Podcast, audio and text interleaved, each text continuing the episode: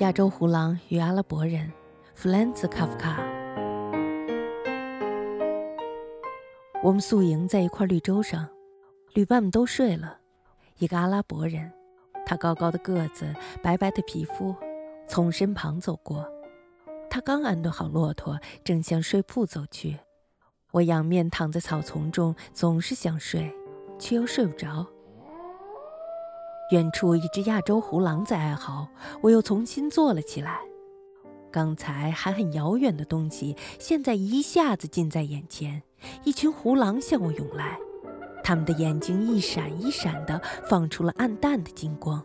细长的身躯像是在鞭子的指挥下，有规律的、灵活的运动着。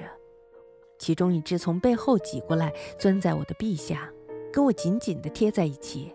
好像他需要我身体的热量，然后走到了我的面前，几乎贴着我的脸面对我说：“ 我是这一代最老的亚洲胡狼，很幸运还能在此向你问好。我几乎已经气馁了，因为很久很久以来，我们都在盼望着你，我母亲等待过你。”他的母亲以及母亲的母亲，以及全亚洲胡狼的母亲，都在等待着你，请相信这一点。呃，这使我感到吃惊。我说，同时却忘记了点燃那堆木柴。用他的烟可以吓退胡狼。听到这些，我感到十分吃惊。我来自遥远的北方，这只是个巧合。现在做短暂的旅行。哦，胡狼们，你们到底想要什么？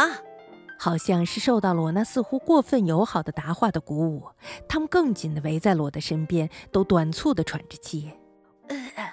我们知道，那只最老的开始说：“你来自北方，这正是我们希望所在。那里有理解，而这里此地的阿拉伯人中间是无法觅到的。他们冷漠、傲慢，毫无理解可言。”这你也知道，他们戕害动物以为食，而对于腐烂的动物的尸体则不屑一顾。说话声别这么大，我说，阿拉伯人就睡在附近。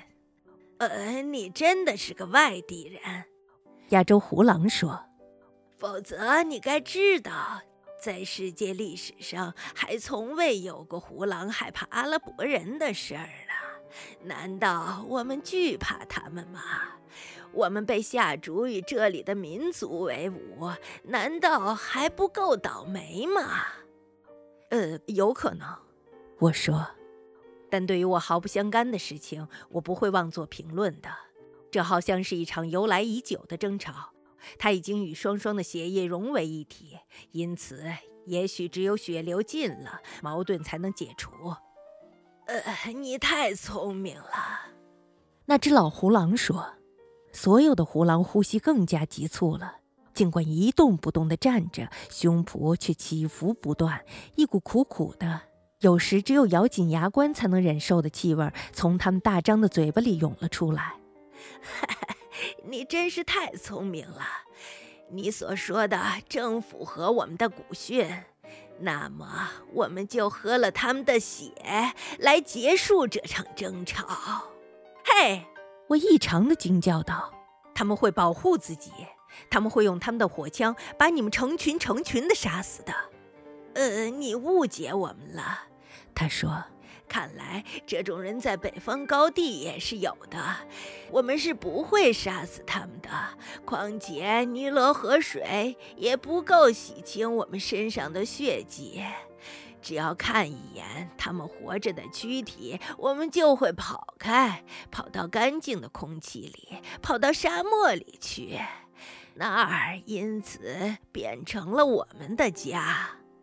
这期间，从远处跑来了许多的胡狼，所有的胡狼都把头低下来，夹在两腿之间，用爪子擦洗着，似乎要掩盖一种厌恶的心情。这厌恶狰狞可怖，我恨不得一纵身逃出他们的包围圈。那么，你们想干什么？我问道，并试图站起来。然而，我不能，因为两只小胡狼在我的身后紧紧地咬住了我的外衣和衬衫。我只好继续坐着，呃，他们咬着你的衣襟呢，这是表示尊敬。那只老胡狼认真的解释道：“哦，他们应该放开我！”我吼道，一会儿对着那老狼，一会儿又对着那两只小狼。他们自然会放开的，如果你这样要求的话。但是需要稍等片刻，因为按照习俗，他们咬得很紧，必须慢慢的才能松开牙齿。利用这点时间，请你听听我们的请求吧。你们的做法并未使我怎么动心。我说，我们再不要这样，因为笨拙而相互的报复了。他说，第一次以其自然的声调哀求道：“火贝乃是可怜的动物，无论好事还是坏事，我们都只能使用这副牙齿。”啊，你究竟想要什么？我问道，语气稍微缓和了一些。哈哈，先生，他叫道。同时，其他的胡狼都嚎叫了起来，远处听起来好像是一首曲子。你可要来结束这场使世界分裂为二的争吵啊！你正是我们祖先所描述的那位肩负着这个使命的人。我们一定要从阿拉伯人那里获取和平，以及未受到阿拉伯人玷污的环顾一切的视野。我们不要听到羊遭到阿拉伯人屠杀时的悲哀鸣叫。所有的动物死都应该是平平静静的。我们要毫无干扰地喝尽他们的血，吃尽他们的肉。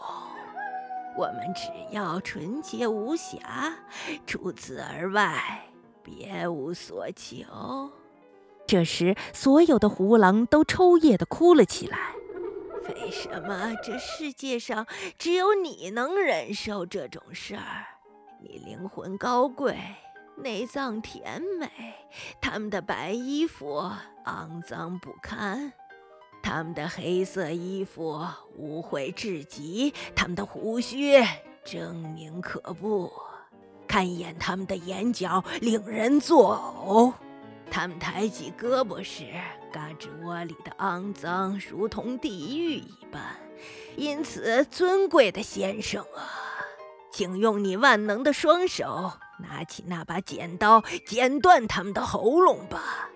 随着他的头猛地一转，走过来一只胡狼，用尖牙叼着一把满是锈迹的小剪刀。哦，这把剪刀终于出现了，那么事情可以结束了。我们的旅队阿拉伯向导喊道。他迎风悄悄地摸到了我们的跟前，正在挥舞着他那巨大的鞭子。胡狼们顿时作鸟兽散。但在不远处又停住了。这么大一群动物紧挨着，呆呆地蹲在一起，看起来像是一条窄窄的栅栏，被鬼火包围着。哦，先生，你现在也耳闻目睹这出表演了。那阿拉伯人说，他愉快地笑着，但又不失其民族的矜持。哈哈哈哈哈！你现在知道这些动物想要什么吗？我问。当然，先生，他说：“这个妇孺皆知。只要有阿拉伯人存在，这把剪刀就会在沙漠里游曳，跟踪我们直到天边。他们会把这把剪刀交给每一个欧洲人，去完成一个重大的使命。每一个欧洲人都可能是他们的最适合人选。一种荒谬的企图附在这些动物的身上，他们是笨蛋，十足的笨蛋。”哈哈，因此我喜欢他们，他们是我的爱犬，比你们的要好。看着吧，一头骆驼在夜里死了，我叫人把它弄来。四个人把一具沉重的尸体抬到了我们的面前，扔在了地上。不等它落地，胡狼就叫了起来，每只都好像被绳索牵着一样顺从的，时断时续地爬过来。他们完全忘记拉了阿拉伯人的存在，忘记了仇恨。那具散发着浓浓气味的尸体使他们着了魔，忘记了一切。一只已经抱住了死骆驼的脖子，一口就咬住了动脉血管，像一台发疯的小水泵一样，不顾一切的又无望的，像扑灭一场大火一样。他浑身每一块肌肉都被扯动着，都在抽搐着。转眼间，所有的胡狼都扑了过去，像一座小山一样压在了那具尸体的上面，干起了同样的事情。这时，那向导挥起了锐利的鞭子，左右开弓，用力地抽打着他们。他们抬起头，似醉似昏，看见阿拉伯人站在前面，这才感觉到嘴被鞭子抽打的疼痛，于是后跳了一步，又向后跑了一段距离。但是那骆驼的血已经流得满地都是，还腾发着热气，躯体已经被撕开了好几个大口子。他们抵挡不住这诱惑，又扑了上去。那向导又举起了鞭子，这一次我抓住了他的胳膊。